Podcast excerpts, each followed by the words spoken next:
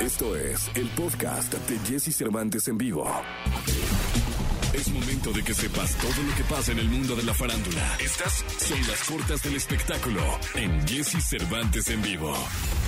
Black Eyed Peas estrenó su sencillo titulado Hit It con Sweetie y Lele Pons. Como parte de la promoción de este nuevo lanzamiento, la agrupación estadounidense recurrió a sus redes sociales para ofrecer 50 mil dólares a quien baile mejor este nuevo tema.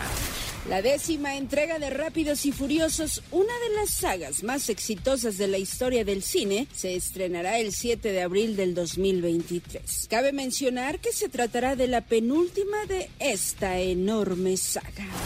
Carlos Santana tiene nueva música bajo el brazo y un disco en la mira. Además, el legendario guitarrista se unió con Rob Thomas liberando el tema Move, una canción que sirve como el primer adelanto de lo que será el disco Blazing and Miracles. Dicho material verá la luz a mediados de octubre próximo. Podcast. Escuchas el podcast de Jesse Cervantes en vivo. Toda la información del mundo del espectáculo con Gil Barrera.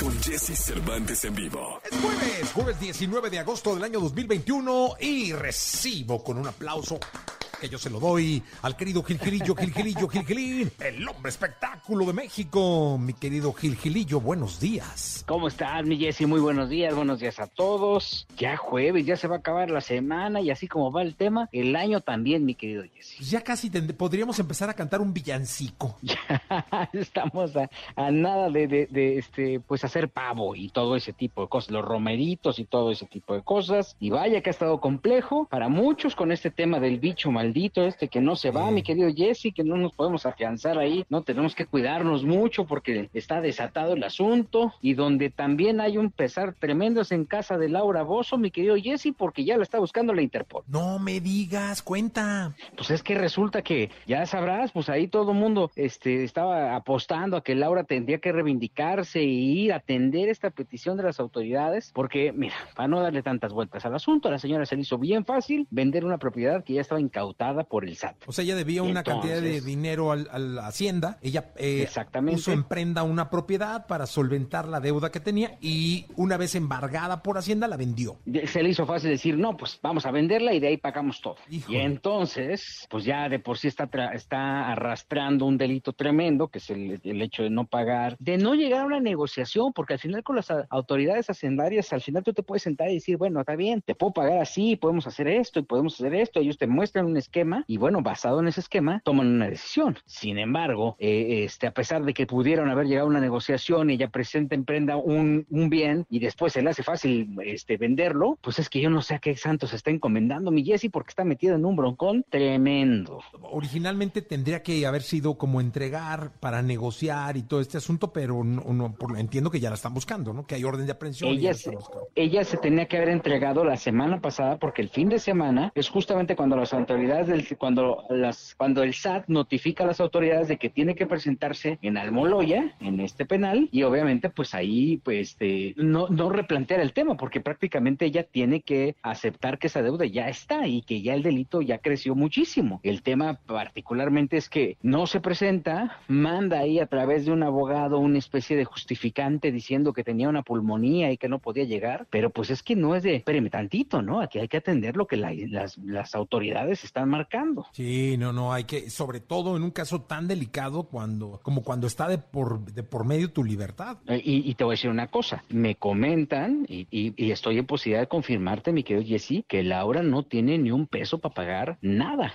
y que esto ha, ha- ha- ha hecho mucho más complejo el tema. O sea, de alguna forma ella tendría que presentarse en esta prisión preventiva. Apeló un poquito al tema de, bueno, pues por mi edad, ¿no? Este, pues ya tengo 68 años y pues puedo hacer este, este, esta prisión preventiva, por decirlo de alguna forma, en mi casa. Pues no, a Laura le avisamos que eso es a partir de los 70.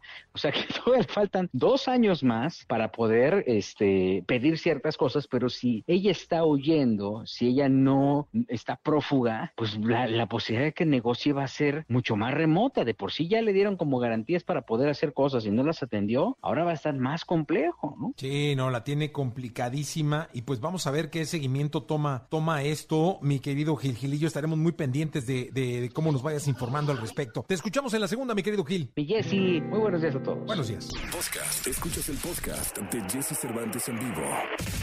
Lo mejor de los deportes con Nicolás Romay. Nicolás Romay. Con Jesse Cervantes en vivo. Nicolás Roma y Pinal, el niño maravilla. Los saludo con cariño, mi querido Nicolache. La chiva se cae a pedazos. ¿Cómo estás, Jesús? Oye, lo primero, tú nunca te vas a retirar, Jesús. Ya deja de estar diciendo eso. No, bueno, es que el fondo de ahorro para el retiro de ya sabes que luego Ya. uno futurea, Nicolache. Pero- Casita en la playa, ahí tranquilo, para invitar al Nico, ya sabes. Vete, mi Nico, a ver un partidito de fútbol ya que estemos viejitos. Bueno, pero estamos hablando de en 100 años, más o menos. No, estamos hablando de bastantes, espero en Dios, mi querido Nicolache. Bueno, no nos pongas nerviosos, Jesús. Y por el otro lado, sí tenemos que hablar del Guadalajara, que lo que más llama la atención, Jesús, es que ya, ya regresaron todos los de Juegos Olímpicos. O sea, ya están Tuna, Alexis, Fer Beltrán, Angulo. Y Chivas increíblemente va en caída libre. 3 por 0 perdió ayer contra León. 3 por 0. Sí, no, no, no. Y aparte ya la, la afición cayéndole a pedazos también a Peláez y a, Vergara para decirles fuera Buse, fuera Buse. eh, están buscando un culpable, quieren una cabeza.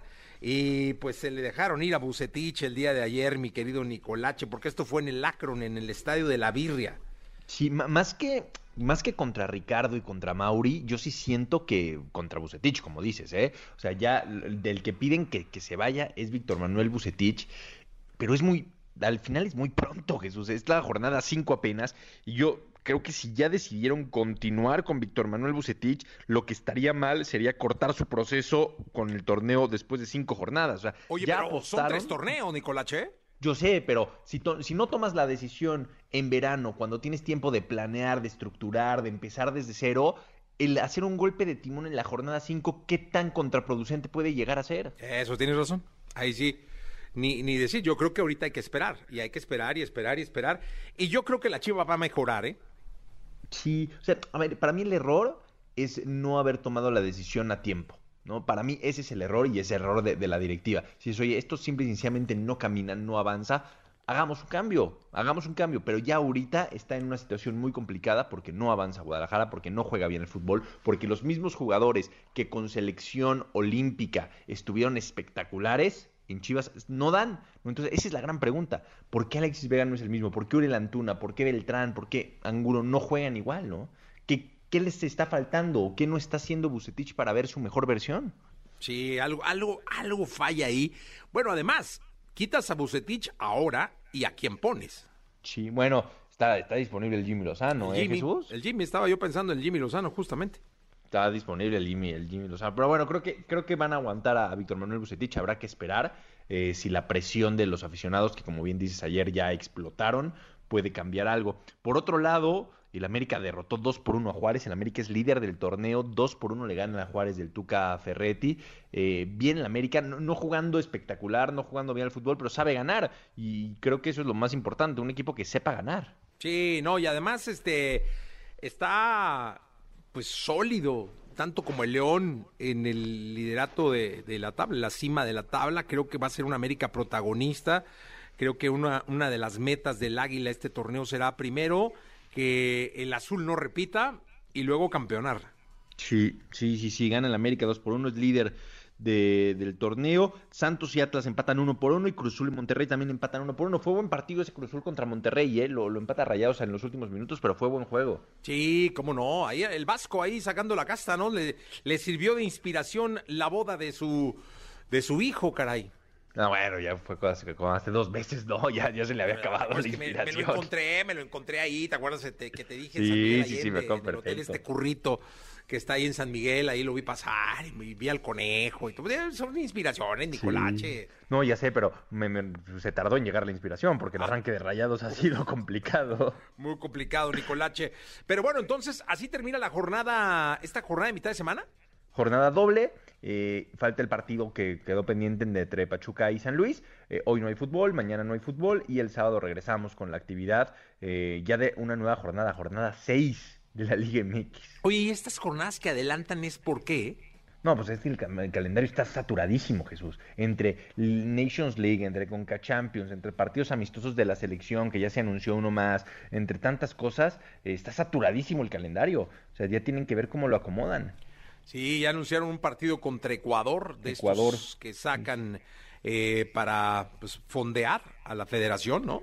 Me imagino. pero es buen rival, ¿eh? Sí, cómo no. Es, es buen rival, no, no es el típico partido molero. Lo que sí es que en septiembre eh, con, ya con fecha FIFA, pero con el clasificatorio para la Copa del Mundo, ojo ahí, eh, porque el margen de error ya va a ser mínimo. Son tres partidos en una misma fecha FIFA. Entonces vamos a platicar de eso en la segunda porque se, se pone complicada la cosa para Gerardo Martino. Ya está mi querido Nicolás Roma y Pinal, el niño maravilla. Vamos a ir a un corte comercial con las curiosidades de Katy Perry. Son las 8 de la mañana con un minuto. Podcast. Escuchas el podcast de Jesse Cervantes en vivo. Porque siempre podemos ser mejores. César Lozano en Jesse Cervantes en vivo. 8 de la mañana con 14 minutos. Vamos con mi amigo, el querido doctor César Lozano.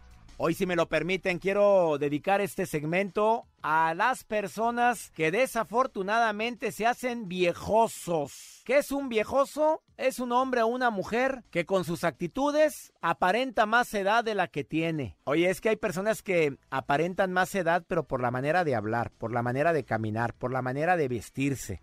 Oye, no estás tan grande, apenas tienes 60 años. Apenas está saliendo del cascarón y usted ya anda haciendo cara de viejillo, de viejilla. Oiga, no, no, no, no, no, no. Yo vengo a hablarles sobre eso. Un viejoso es una persona que con sus actitudes demuestra mayor edad, que echa progenitoras por todo y por nada. Un viejoso es aquel que, normalmente reacciona como una persona que no quiere aprender nada. No, a mí ya no se me da. No, yo ya estoy viejo para eso. Ay, por favor, conocí una señora de 86 años que me daba tres vueltas, en el buen sentido de la palabra, ¿eh? no sea mal pensado. Me encontré esta reflexión a ver qué les parece. Súbale al volumen de su radio, por favorcito, le va a encantar. Viejo no es solo el que cumple años, tampoco al que se le tiñe el pelo de blanco o el que se llena de nietos. Viejo es aquel que deja de soñar, al que se le olvida cómo reír, el que se encierra en su soledad. Viejo es solo una palabra, no una oración. La vejez llega en el momento que la aceptas. No, no llega en tu cumpleaños ni con tus arrugas. Viejos son los recuerdos, mas no el presente. ¿Por qué pensar en la vejez si aún estás vivo? La juventud se lleva en el alma, mas no en el cuerpo. Viejo el sol y la luna y todavía brillan como si hubiera nacido ayer. ¿Para qué vivir del recuerdo cuando puedes vivir del presente? Viejo es aquel que escoge serlo, el que acepta su destino. Oye, ¿por qué llorar? ¿Por qué sufrir? Si todo lo que tienes es es lo necesario para ser feliz. La vejez llega solamente cuando mueres y nadie te recuerda. Sopas, así o más claro. Ánimo. Hasta la próxima. Sopas, mi doctor, qué fuerte, ¿eh? La vejez llega cuando mueres y nadie te recuerda. Qué hermosa frase con la que termina mi amigo el doctor César Lozano. Doctor, gracias por estar con nosotros. Podcast. Escuchas el podcast de Jesse Cervantes en vivo. Amigos, pues es, es un placer porque yo siempre he insistido que hay estrellas que están en la pantalla, que están en el escenario, pero que luego es mucho más importante hablar con las estrellas del entretenimiento que no están, eh, que no están en pantalla, que no están en el escenario, pero que le dan vida a lo que pasa en pantalla y en lo que pasa en los grandes escenarios. Y hoy estoy de verdad emocionado porque tengo a una gran estrella del entretenimiento, de la televisión. Estaba leyendo su currículum porque lo conozco perfecto, pero luego hay que darle una leída para darse cuenta de todo el trabajo y trabajo que hay detrás. Qué bárbaro. El hombre ha hecho de todo años y años y todo con un éxito impresionante. El güero Castro con nosotros. Perdón la confianza, pero pues así se merece. Está bien, Jessy. Y este, te saludo con mucho cariño. ¿Cómo estás? Muy bien, muy bien, muchísimas gracias. Muy contento de poder estar aquí contigo, de poder platicar, de, de, que me des esta, esta oportunidad de estar con todo tu auditorio. Muchísimas gracias. Oye, pareciera, después de leer todo lo que has hecho, pareciera que naciste en un aparato televisor allá adentro, entre bulbos y este electrodos. Eh, parece que de ahí, en vez de, en vez de una, de una, de haberte puesto en una canasta cuando naciste, te sacaron de una televisión, caray. Pues yo creo mira, yo creo que lo, lo, lo, dirás así como en broma, pero fíjate que sí fui un gran consumidor desde muy chico de la televisión. Yo creo que independientemente de, de, de, de la cercanía del trabajo que estaba haciendo en ese momento, los inicios de Verónica, yo, a mí me encantaba sentarme a ver la tele. Me encantaba la tele y el cine. A mí son dos cosas que la imagen a mí me volvía loco. Y yo llegaba de la escuela y lo primero que hacía era comía y en friega me iba a sentar a ver la televisión. Digo, salía, jugaba un rato, hacía actividades, pero para mí la televisión tiene, tenía algo, una actividad muy importante en mi vida. Y peor cuando empezaron a entrar, pues entró Cablevisión, que ya no existe. Y para mí era increíble poder estar viendo, picándole botones y estar viendo imágenes y programas de otros lugares, estar viendo cosas de otros lugares, era algo que me provocaba muchísimo. Y pues sí, prácticamente yo creo que creo que eres la primera persona que le atina que, que, me, que me clavaba yo tanto en esto. Sí. Oye, y además, me imagino que cuando te das cuenta que vas, pues ahora sí que a, vivir tu pasión detrás de una cámara o de cientos de cámaras dirigiendo eh, una novela, un programa nocturno, un programa de combate, porque has hecho de todo, eh, debe haberse sentido, pues, muy lindo, ¿no? ¿Cuál, ¿Cuál fue ese momento, de güero, cuando tú dijiste, ya, me voy a dedicar a la tele? Fíjate que lo mío fue muy curioso, sí, porque poca gente lo sabe, pero, pero por ahí ha platicado un poquito la anécdota. Cuando yo tenía cuatro años, por una circunstancia en un edificio que vivíamos ahí en el centro, se cayó una torre al lado donde vivíamos, se mueve todo el edificio. Y Verónica iba saliendo a un casting de una película y yo, me, yo dije, yo me voy con mi hermana, de menso me quedo aquí en, ese, en el edificio, ¿no? Y ella iba a un casting de una película, entonces yo la acompañé, entra ella a hacer su casting, yo me quedo afuerita, sale el director y el productor acompañando a Verónica. Cuando sale el director, curiosamente dice, ay, este niño es el que me va a servir, yo quiero este niño. Entonces Verónica le dice, no, pues es mi hermano, y pues no, no, no, sí está perfecto para la película, está maravilloso. Me quedé yo en la película, ella no. Este, Al final es, trabajamos en un universo de emociones o con las emociones de un universo y van y vienen y la gente la recibe. Como el caso ahorita que, que, que me llama mucho la atención, güero, porque llegaron las plataformas, ¿no? Eh, y nos pasaron a todos los medios, ¿no? En la radio pues llegó Spotify, este, Apple Music, eh, Deezer, todos estos, ¿no? Amazon Music, y no, la radio ya se acabó. Llegaron los podcasts y no, la radio ya se acabaron por los pinches podcasts, llegaron y se acabó. Entonces, este, lo mismo pasó, ¿no? Llegaron las grandes plataformas de, consumo de video, de material en video, llegaron las series de las plataformas y a mí me llegó, eh, me parecía muy absurdo que se afirmara, muy absurdo, porque yo creo que la novela, la telenovela es cultural, es parte de la esencia del mexicano mismo, mamamos telenovelas nosotros los mexicanos. Entonces me parecía muy absurdo, pero llegaron las series y no, ya se llegó la novela, ya se acabó, este, porque llegaron las series, están las plataformas, ahí las veo las veces que quieren. Y lo que está pasando, hay un fenómeno que me da muchísimo gusto, eh, que es esto que estás haciendo con la desalmada y tu gran equipo de trabajo, porque están rompiendo eh, paradigmas en torno a la audiencia en un horario clásico de la novela y creo que habla de lo importante culturalmente que es la televisión en México, ¿no? Mira, yo creo que, yo creo que son, son varias cosas. Esta es la segunda vez que nos decían que la telenovela iba a morir. O sea, la primera fue cuando empezaron con los realities, cuando llegó Big Brother, que empezó a tener una gran audiencia. Luego hubo varias juntas que tuvimos adentro en Televisa y había como que esta, esta conciencia o esta visión de que el reality y todo este tipo de, contenidos iban a, iban a volcarse, iban a tener más fuerza que, que, el melodrama. Y ahorita con las plataformas igual. A mí me, a mí me pasa algo muy curioso, Jessy. Yo lo que aprendí o que lo, que entendí es que el ser humano, es, el, ser humano es, un, es un ser de historias. Nosotros conocemos nuestro entorno a través de lo que nos cuentan, a través de lo que aprendimos, de lo que nos han venido contando. O sea, en las épocas de las cavernas salía el hombre, se quedaban los demás guardados en la cueva, regresaba este hombre de haber casado y les platicaba lo que él había visto en el mundo afuera. Y de ahí ellos empezaban a hacer su entorno cognoscitivo y empezaban a entender muchas cosas. Y eso es algo que quedó ya marcado en el ser humano. El ser humano es de historias. Oye, y cuando se está en un proyecto como este, con el éxito de que, que, que ya está teniendo este, ¿a qué hora vive el Güero Castro?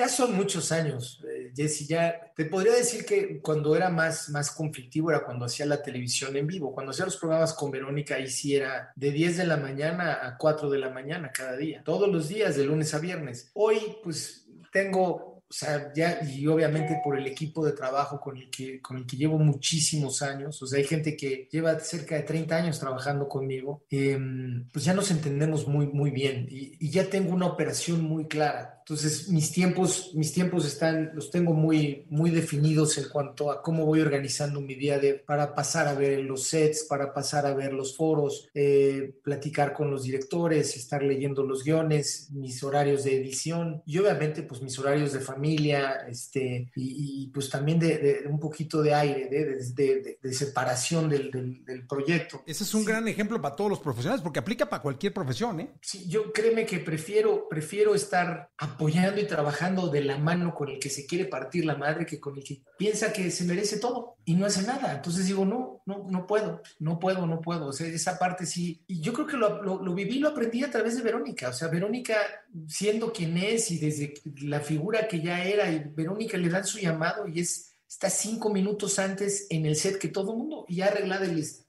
Y dices, ay carajo, pues si ella ya está lista, ¿por qué los demás no? Si ella llega con esa disposición, ¿por qué los demás no? ¿Qué, qué, le diría para finalizar? ¿Qué le diría el Güero Castro a todos los, o los miles que quieren ser grandes estrellas, grandes actores? Que se preparen. Mira, para los actores es un trabajo muy ingrato. Como dicen, muchos son los llamados y pocos son los elegidos. O sea, hay gente que le ha dedicado 20, 30 años de carrera, nunca protagonizaron nada y quizá terminan siendo grandes actores de reparto y ahí es cuando se les reconoce su trabajo. Sí, no, no basta, ya no basta. Eh, bueno, no sabes cómo disfruté esta charla. Quiero agradecerte mucho eh, el tiempo, la disposición, la, la, la, enseñanza que nos dejas, porque nos dejas eh, tips, palabras, consejos dentro de todo esto que platicamos. De verdad te deseo muchísima suerte, que siga el éxito, que es impresionante y que tengas una larga vida en el entretenimiento. De verdad lo deseo de todo corazón. Jessy, te lo agradezco mucho. Muchas, muchas gracias de permitirme conectarme y comunicarme con todos tus escuchas, con todos tus seguidores, con toda la gente que tienes en la estación. Igualmente te deseo que sigan ese, ese gran éxito, que siga siendo una gran estación como hasta ahora la has llevado. Y pues gracias nuevamente por darme este tiempo. No, hombre, Güero Castro, muchas gracias. Gracias a ti. Podcast, escuchas el podcast de Jesse Cervantes en vivo. En vivo, totalmente, para una buena parte de este bendito país de México. También estamos en vivo en eh, redes sociales, en prácticamente en todas las plataformas digitales. Y me acompaña, me da muchísimo gusto tener aquí a Santa Fe Clan. ¿Cómo estás? Qué gusto saludarte. Chido, carnal. Aquí andamos al millón. Qué, qué, qué, gusto me da porque te había, sobre todo en podcast, te había seguido yo mucho la, la, la carrera, la, la, vida artística en podcast, que te he visto en varios. Eh, y tengo que reconocer que mucho del éxito creo yo que tiene que ver con tu naturalidad, tu honestidad, porque siempre eres tú. O sea, donde estés, a la hora que estés, contestas lo que tienes que contestar, como tienes que contestar. Y eso es muy complicado encontrar en un artista. Te felicito, hermano. No, gracias, canal, y gracias por invitarme. Que estoy con mi clica. Eso, sí, ya, ya llegó la clica, en serio, ¿eh? Oye, me da mucho gusto. Cuéntale al público, Santa Fe, eh, ¿cómo es que pasas de, de, ser un chico de barrio, de ser un chico de, de, micro USB, a cantar en la curva 4, el autódromo? O sea, ¿qué, qué pasó de ser alguien que iba a las tocadas, que, que invitaban? Donde había graffiti y pues iba poca gente, porque me imagino llegué a escuchar que habían 50, 30 personas, a, ser alguien que hoy está en la curva 4 del autódromo y que se ha convertido además en uno de los ídolos que tiene México. Pues no fue fácil, tuve que batallar mucho y fue mucho sacrificio y, y mucho trabajo. Siempre he estado haciendo mi música desde el 2013 no la he dejado de hacer y desde antes del 2013 yo ya traía la música en, las manos, me gustaba tocar el piano, el acordeón, era con lo que jugaba de niño. Y entonces pues toda mi vida ha sido la música, eh, le he batallado mucho y hemos subido y bajado varias veces, pero pues somos de abajo, somos del mero barrio y no nos sorprende si nos volvemos a caer, sabemos que se siente estar abajo. Oye, y dime una cosa, eh, hablamos de de ocho años. Mucha gente puede pensar que el fenómeno Santa Fe Clan es de, de la pandemia para acá, o sea, del año pasado para acá. Pero tú tienes realmente, son siete, ocho años trabajando en tu música, diciendo, y antes, ¿no? Simón, ya casi nueve y, pues sí, bailo cumbias desde que estaba morrito. Por eso me laten las cumbias, por eso hice un disco de cumbias, pero pues yo crecí haciendo hip hop ahí en el barrio, pero combiné todos mis gustos de, de los géneros. ¿Por qué te gusta el hip hop? Porque crecí viendo cómo bailaban breakdance ahí en mi barrio. Todos son grafiteros ahí la mayoría del barrio. Todas las barras están todas rayadas. Eh, me, gusta, siempre me ha gustado los DJs, los que ponen la música de, de Morrillo. Yo también como que le jugaba al DJ en las fiestas de mis tíos, de mis primos. Yo les ponía las rolas y yo hacía bailar a toda la banda. Como que me latía eso del DJ. El breakdance, pues crecí ahí viendo cómo bailaban mis carnales, grafiteando también, echándome freestyle y entonces pues así conocí el hip hop. Yo no sabía que era hip hop, yo nada más salía al barrio según a jugar, le decía a mi mamá, a echar la reta, pero pues me ponía ahí a rimar, a, a, bailar breakdance. Y Oye, lo conocí. ¿es difícil rimar? Pues si nunca lo has hecho, sí, se ve bien fácil, pero pues todo tiene su chiste y todos tiene, todo tiene sus instrucciones. Eh, ¿Y esas instrucciones hay que seguirlas en cada rima, en cada canción? No, pues yo, yo nada más recibí las primeras instrucciones y de ahí yo lo hice a mi manera. ¿Quién te las dio? El Zico. Un carnal de ahí de mi barrio, él baila breakdance también. Ajá. El Zico y el ratón eran los que me decían cómo se rimaba. El ratón era el que grababa ahí al Zico. Y yo me pegaba y yo tenía 13 años, 12 años, 13, y siempre los veía en el barrio y les decía, a ver, échate unas rimas. Y me decía el psico, voy a grabar el, el sábado así, ahí para que le caigas. Y llegaba ahí con el ratón a ver nomás, a ver en qué programa grababan, a ver con qué micrófono. Y así nomás andaba de chismoso. Y, y me aventé ahí mis primeras rolas con el ratón a los 13 años. Pero ellos me enseñaron cada que se rima, eh, cómo podía combinar las rimas, aunque no, aunque no rimara, pero con que el sonido se escuchara igual. Oye, ¿y el ratón? Ahí están, pues trabajan ahí conmigo. Ah, sí. Son de 473, Simón. ¡Wow! ¡Qué bueno! O sea, me da gusto porque eres alguien que, que, lleva a la familia contigo, es decir, a, tu banda, ¿no? Sí, está en mi carnal, ahí está. Ah, mire, ¿sigue bailando break? No, mi carnala baila cumbias, por eso ¿Ah, sí? me llevaba a los bailes de cumbia. Ah, me estaba yo platicando con ella justamente antes de, de entrar al aire, no sabía que era tu hermana, pero justo le estaba diciendo que, porque estabas tú aquí ensayando, y le estaba diciendo que para mí, y lo digo con mucho respeto, tu mejor disco es el Santa Cumbia. No, gracias, carnal. Que, que lo vi, vi el video, de hecho, este, y me pareció maravilloso. Bueno, también produces muchísimos videos, porque tienes una capacidad de hacer videos impresionante, ¿no? este, me encantó esta rola de Luna y Mar. Vi el video muy bueno, de un morro ahí que anda de vago y este, al final lo... lo sí, la vida loca. La vida loca, lo, lo matan ahí y este, me encantó. Inclusive le estuvimos tocando un tiempo este, aquí en la estación y le hablé a alguien que está contigo, que trabaja contigo, creo, o no sé si todavía o no, Jorge Juárez. Simón. Y le dije, oye, este rol es un madra, sí, cómo no, pero luego ya como que vi que seguiste sacando cosas y ese disco se quedó como de colección, hermano. es que tengo más cumbias, ya tengo más nuevas. Oye, ¿dónde aprendiste a tocar el acordeón? Siempre me ha parecido muy complejo. Todavía ni sé tocarlo bien. No, pero digo, ahorita lo que estaba oyendo, este, se oye muy bien. No, pues ya hemos ido aprendiendo yo y el tornillo, el tornillo también lo, también lo toca. El famosísimo tornillo. Sí, güey. Oye, déjame saludarte, tornillo. ¿Cómo estás? Bien, bien. ¿Bien, bien? ¿Cuánto tienes con, con, Santa Fe? Como, medio año. Ah, pues muy bien. ¿Tú también lo sabes tocar? Sí, eso, muy bien. Pues, eso, eso está bueno. Oye, Santa Fe, pues en este programa eh, siempre acostumbramos a presentar artistas y pedirles que canten en vivo.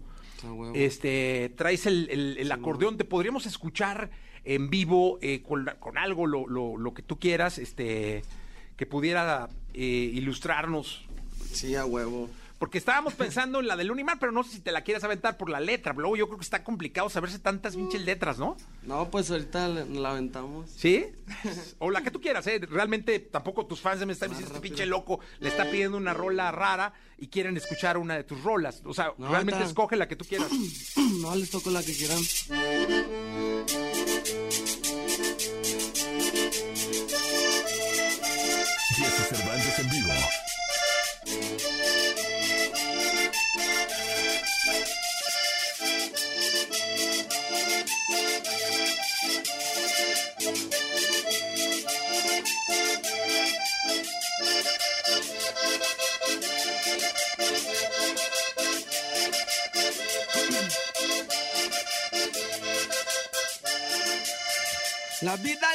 Tarde o temprano un día se termina.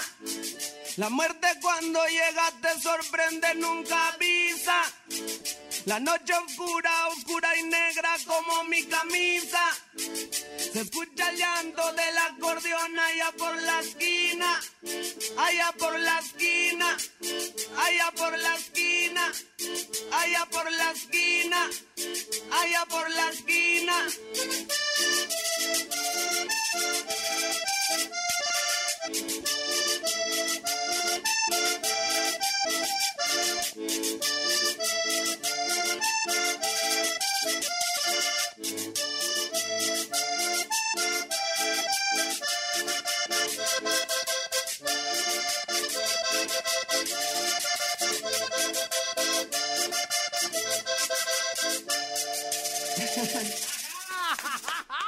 Muy bien, maestro. Oye, cuéntame algo. E- Este, tus letras tienen mucho que ver con el amor. Las estaba escuchando y, y de, de- aparte de ese amor cabrón, o sea, ese amor grande, profundo. eh, y- y eres, estás bien chavo como para haber sufrido desamores y eso. Eh, ¿De dónde viene la inspiración de historias de tus compas? ¿O si es que te han pasado a ti cosas? O... No, sí me ha pasado a mí varias cosas. Sí me he enamorado y me han fallado y, y pues es, es como que todo es realidad. También he cantado cosas cuando, cuando les pasan a mis amigos, cuando le pasan a mi familia. Por ejemplo, esta canción habla de, de muerte, habla de cuando los morrillos crecen por el camino chueco, se van por la vida loca y, y pues tarde o temprano terminan mal. Entonces es por varios, varios morritos de mi barrio que yo he visto que, que andan en el camino malo. A mis carnales de mi barrio también les he compuesto rolas.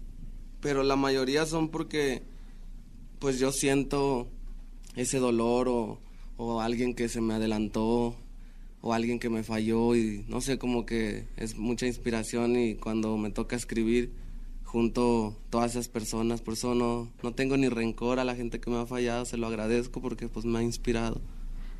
Oye, yo siempre he dicho que, por ejemplo, en el caso de la música popular mexicana, de los corridos, de todo este, de todo este movimiento impresionante que hay ahora, eh, los corridos tumbados y esto, tiene mucho que ver con, con la raíz, con, con la, con cómo naces, ¿no? Eh, porque no cualquiera puede llegar de pronto y decir, estar en su cantón acá bien ah, ahora voy a hacer corridos tumbados. Eso siento con el rap. O sea, porque me ha tocado que con el rap, con el hip hop, con todo el movimiento como se llama, porque ahí hay un chingo de géneros, ¿no? Ya hoy se degeneraron los géneros y, y ahí cada quien hace su rola y su género, ¿no? Pero bueno, en, en concreto con el rap y con el hip hop, ¿quién tiene que ser muy auténtico? Eso es lo que yo creo. ¿Tú qué piensas? Pues sí, tienes que este saber lo que estás haciendo para pues para saber llegar a la gente que necesitas llegar. Yo crecí haciendo hip hop, pero pues como fue pasando el tiempo se me quitó el miedo y se me quitó este el que dirán los demás y también tengo un disco de corridos, tengo un disco que estoy haciendo de puras norteñas, pero a mí me late más como no tanto como con guitarra, ¿no? O sea, yo me imagino algún día en mi show tocando así norteñas como los Tigres, como el Chalino, así, algo así. Oye, Estoy ¿cómo- haciendo un disco de eso. Es, ¿Cómo es un show de, de, de, de Santa Fe Clan?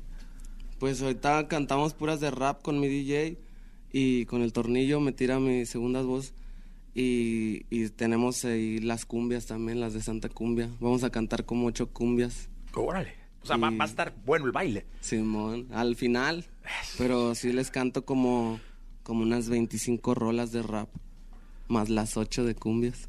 Oye, es un show grande. Sí, como dos 35 horas. canciones. Mira nada más esto. Estos son, es la gente que te está llamando de Guanajuato, de allá de tu tierra.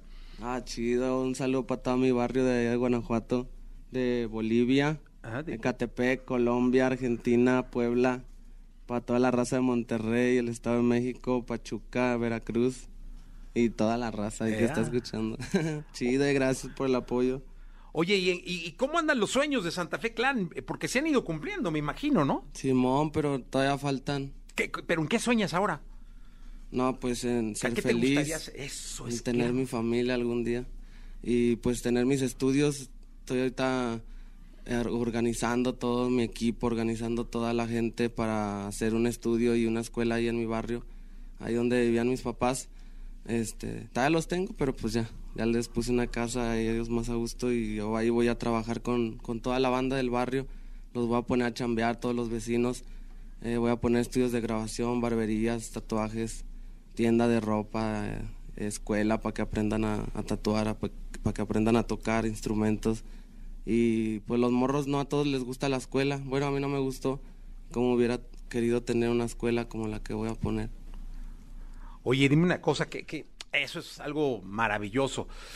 Eh, los tatuajes, ¿cuántos tienes? Sabe. No, no los sé contar. Es que no sé ni cómo contarlos. Los traigo como todos pegados. son como uno, como si fueran una especie de tapetes, ¿no? Aquí, ah, es que aquí en el cuello está todo, es que es, es, acá traes a Jesús, ¿no? Sí, man. Y que está increíble ese tatuaje. Desde que te lo vi por ahí dije, no, man, ¿quién te lo hizo? El Trenes. El Trenes, mi querido Trenes, qué chingón eres, bro. Está bien bonito. Porque hay, hay, que tener mucha confianza cuando alguien te va a tatuar algo así, ¿no? Sí, pues sí. Luego en el cuello, pues ya se te ve para siempre ahí. Sí, ¿no? ¿Y eres católico? Pues sí, respeto todas las religiones. Eh, ¿De pronto rezas? Sí, pues a veces cuando me siento triste es lo malo que, que uno siempre eh, pide ayuda cuando estamos mal nada más, pero pues más bien yo siempre le agradezco a la vida y, y a la muerte. Creo en Dios, pero siempre le agradezco a la muerte que gracias por no haberme llevado todavía y, y gracias a la vida por, por darme otro día.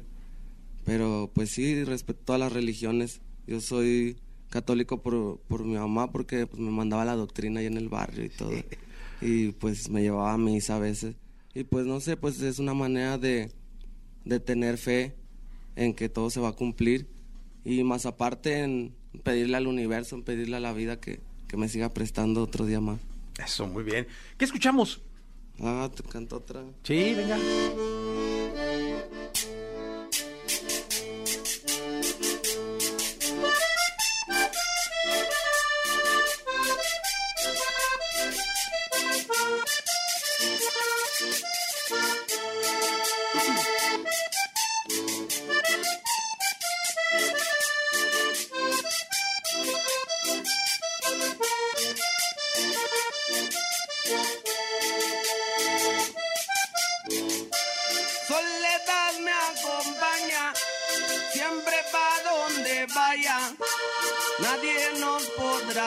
parar, lo nuestro no se acaba.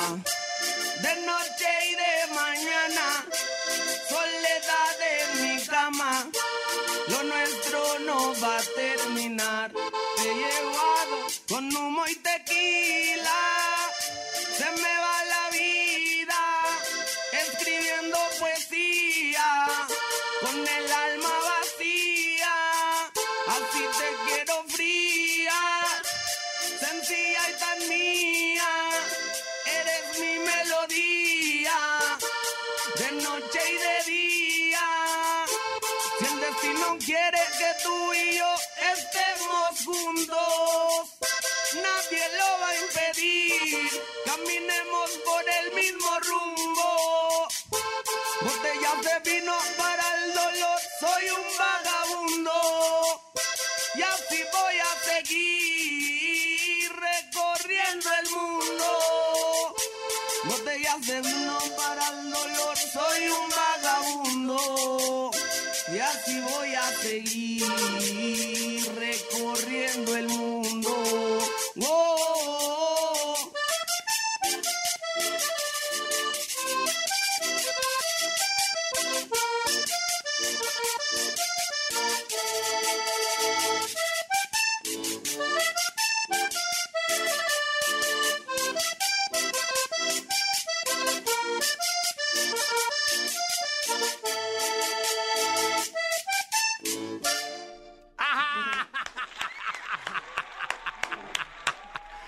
Oigan, siempre he dicho que la comunicación visual entre, entre los artistas y sus eh, cómplices es importantísima. Aquí con el tornillo es, clave, ¿no? Porque estabas ahí viendo al, querido tornillo todo el tiempo. Sí, con la mirada le digo como que más lenta. si, bajo, si bajo los ojos más lentos y me subo los ojos más rápido. Oye, ¿quién es tu ídolo? ¿O qué, ídolos tienes musicalmente? El Celso Piña. Ah, como no, el maestro. Me aprendí una de él. A ver, venga.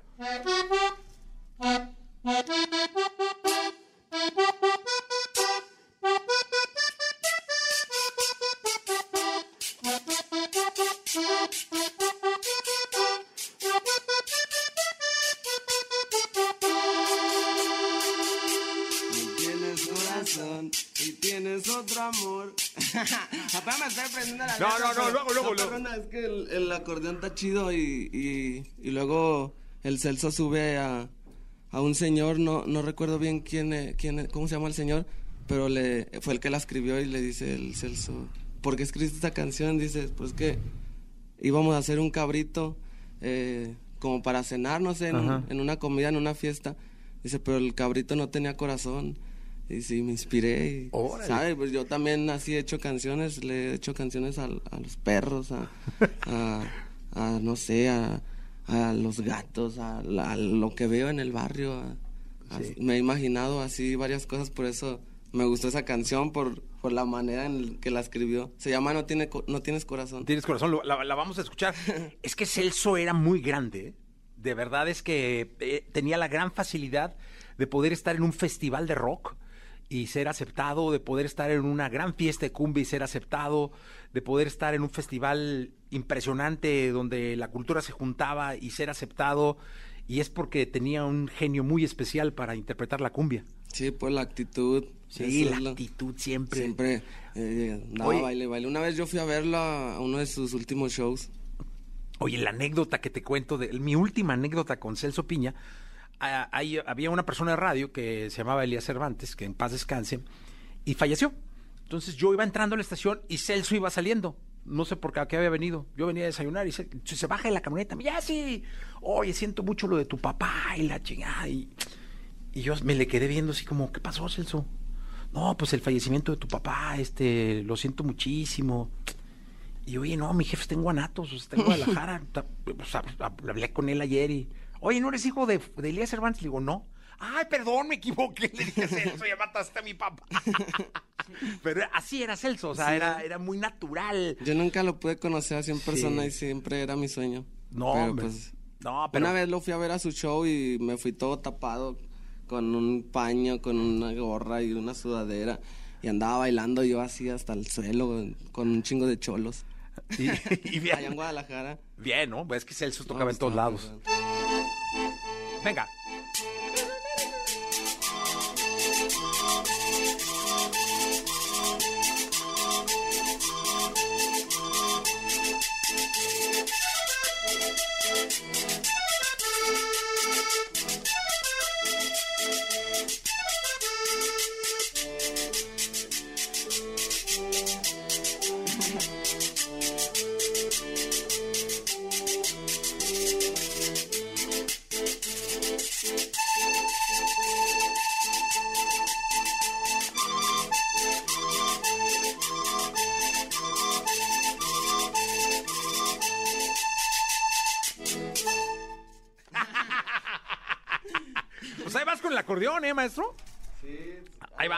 Ahí andamos echándole ganas, pero apenas tiene como un año que ya lo ando agarrando ya ¿Sí? en serio. Qué bueno, me da mucho gusto porque es, es bien importante y le da mucha credibilidad a lo que estás haciendo, el que tengas un instrumento y el que te defiendas además con algo como el acordeón, que es muy mágico. Ay, al rato me lo voy a subir ahí en el concierto. No, claro, hoy en la noche. Sí, voy a hacer bailar a la banda. Eso, rato. me da mucho gusto. Entonces, hoy en la noche concierto. caiga con toda Sería raza. buenísimo. Sí, si invitas, sí voy, ¿eh? Sí. Sí, claro. Palquito ahí, ¿no? Son- es con palcos, ¿no? Sí, Sí, no. va a pues estar sí. chidote. Sí, no, si No, invitas, pues ahí claro. les paso acá al ¿Sí? escenario para que A echar bailongo. Sí, Ah. Yo llego en las ocho cumbias. Ya está. Al final, echar cumbia. Sí.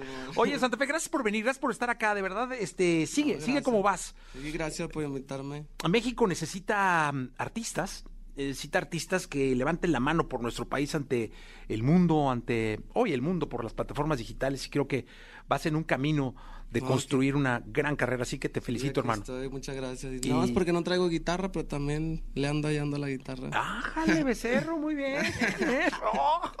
Oye, pues muy, muy bien. La verdad es que muy bien. Mira, me están mandando aquí mensajes de, de- de toda la gente que está llamando. Eh, y que está hay gente afuera, que te están esperando, mucha gente afuera. Sí, sí los vi, les dije que ahorita les toca una rola. Ah, pues, ah, mira, pues muy bien. Este, de hecho, nos enlazamos, si les tocas una rola, nos enlazamos ahí con la rola. Mira, toda la gente sigue de Bolivia, la gente... Ah, un saludo para la raza de Bolivia. Invítenme por allá. Un saludo a la raza de Ecuador. Ahí también próximamente vamos a estar allá. Eh, Nicaragua, Sonora, Mérida. Saludos para la raza de Michoacán, de Querétaro, de Oaxaca, la raza de Oaxaca, De. Aguascalientes, Aguascalientes, Perú, Mexicali. También allá vamos a estar en Mexicali el... ¿Qué día? 23 de julio. 23 de julio. No, como julio, no, ya pasó. Ay, chinga, ya pasó. 23 de septiembre. 23 de- 23 de septiembre, Tijuana y 26, Mexicali. Hoy estrenas canción con GRMX, ¿no? Simón, la de socios. Es un disco que hice con Jera. A las 5 de la tarde. Simón, Hay que estar pendientes. pendiente, está chido el video. Sale, nos vemos en la noche. Sí, carnal, Ya ahí lo está. espero. Órale, gracias. Sí, gracias Santa Fe Clan con nosotros. Gracias, vamos a un corte. Podcast. Escuchas el podcast de Jesse Cervantes en vivo. Toda la información del mundo del espectáculo con Gil Barrera. Con Jesse Cervantes en vivo. Llegó el momento de la segunda de espectáculos. Está con nosotros el hombre espectáculo de México, el querido Gilgilillo, Gilgilillo, Gilgilín. Mi querido Gilgilillo, te escuchamos. Oye, fíjate que me estaban contando, mi querido Jesse, que viene el regreso musical del querido Sergio Arau. ¿Qué? Este cuate que es un musicazo, que es un cuate visionario, que tiene un estilo sumamente particular musicalmente hablando, que yo podría decirte que está totalmente avanzado a la época, que él hace cosas completamente diferentes, ¿no? Sí, oye, aparte de ser un gran pintor, es escultor, es este, es monero, es, es dibujante de, de- de- de- de tiras y de toda la vida. Y cre- creció entre grandes de la música, de la literatura por su padre. Y créeme, hizo la de Un Día Sin Mexicanos. Viene la segunda parte de Un Día Sin Mexicanos. Y estuvo en Botellita de Jerez, pues prácticamente en la parte fuerte de botella. Y qué bueno, es una gran noticia, Gilillo. Un cuate sumamente virtuoso, sí, pues cineasta por también por su padre, ¿no? Y la verdad es que al final, este, son de estos cuates como genios incomprendidos que hacen cosas maravillosas. Lo que he escuchado alrededor de la propuesta que trae mi querido Jesse es espectacular y completamente diferente a lo presentado. Creo que el hecho de que un personaje de estas, eh, con estas características creativas esté constantemente innovando, moviéndose, bueno, el un día mexicano lo hizo hace 20 años, mi Jesse, no sé cuántos Sí. años habrá que lo hizo y reflejaba lo que hoy podría colapsar en algún momento y de alguna forma ha colapsado la economía de, de- de- de Estados Unidos, ¿no? E- Es esta, el hecho de que el mismo mexicano no, no trabaje, ¿no? Y lo podemos ver ahora que están cerradas las fronteras, ¿no? Por la pandemia. Entonces, el proyecto que trae es un proyectazo que vale la pena seguir con lupa, mi querido Jesse, porque vale mucho la pena la innovación y el giro que le va a dar a clásicos este, que, la gente ni siquiera se imagina, ¿eh? O sea, no le va a dar, no va a ser el cover este, clásico de, de- del Cucu o de alguna, no, no, no, no, le va a dar un giro a la música tremendo y a mí me da mucho gusto porque es un cuate sumamente talentoso. Pues la verdad es que a mí, a mí también estaremos esperando el estreno de este material con, con mucho, con mucho gusto y pues lo invitaremos al programa a estrenarlo. Mi querido Gilillo, te escuchamos el día de mañana. Mi Jessy, muy buenos días a todos. Buenos días. Podcast. Escuchas el podcast de Jesse Cervantes en vivo. Lo mejor de los deportes con Nicolás Romay. Nicolás Romay. Con Jesse Cervantes en vivo. Llegó el momento de la segunda de deportes. Está con nosotros Nicolás Romay Pinal, el niño maravilla conocido como The Wonder. Ya en todos lados, realmente en Japón es una figura prácticamente icónica como eh, Mama Taichi y todos estos grandes eh, personajes que animan el cómic japonés. Mi querido Nicolache, ¿cómo estás? Bien, Jesús, con el gusto de saludarte de nueva cuenta. Eh, a ver, ¿qué está pasando con la selección mexicana de fútbol? Tenemos en septiembre, o sea, ya tres partidos de eliminatoria. Ya empieza lo realmente complicado. Estamos a un año y medio del Mundial de Qatar. Y Raúl Alonso Jiménez está al 100%. ¿Lo convocarías, Jesús? Claro, claro. Sí, yo también, yo también, y espero que lo haga Gerardo Martínez, No hay ¿eh? ni cómo, es más, sería una verdadera locura que no lo que no lo convoquen. ¿Lo, lo viste jugar contra el Leicester este fin de semana? ¿Tuviste la oportunidad de ver a Raúl Jiménez? Soy fan, pero no tanto. Estuvo muy bien, ¿eh? Esto, digo, a ver, pierde el eh, Wolverhampton, pierde 1 por 0 con el Leicester City, pero ves a un Raúl Jiménez competir en balones aéreos sin miedo, luchar, eh, o sea, lo ves perfecto. Si no te dicen lo que le pasó a Raúl Jiménez, no te enteras lo que le pasó, digo, más allá de, la protección que lleva en la cabeza que te puede llamar la atención, pero está al 100%, está perfecto Raúl Jiménez y yo creo que esa es la mejor noticia que hemos podido tener en los últimos meses, ¿eh? Ver a un Raúl Jiménez perfecto al 100%, evidentemente le pues, agarrará ritmo y se reencontrará con el gol y muchas sensaciones que te van ayudando en el ánimo, pero ver a Raúl compitiendo, creo que el, más feliz es Gerardo Martino. Sí, el más feliz es eh, Gerardo el Tata Martino, que sin duda eh, tiene que usar en Raúl Alonso Jiménez una, eh, Jiménez una de sus piezas claves, Nicolache. Sí, y, ahora es, sacas a Funes Mori o, no, o dejas a Funes Mori, pero con quién pones a Raúl Jiménez, vamos a ver si se recupera el Chucky Lozano, el Tecatito Corona cómo está, también le vas a dar oportunidad a los de la Olímpica, que con selección jugaron muy bien, pero con Chivas no andan bien,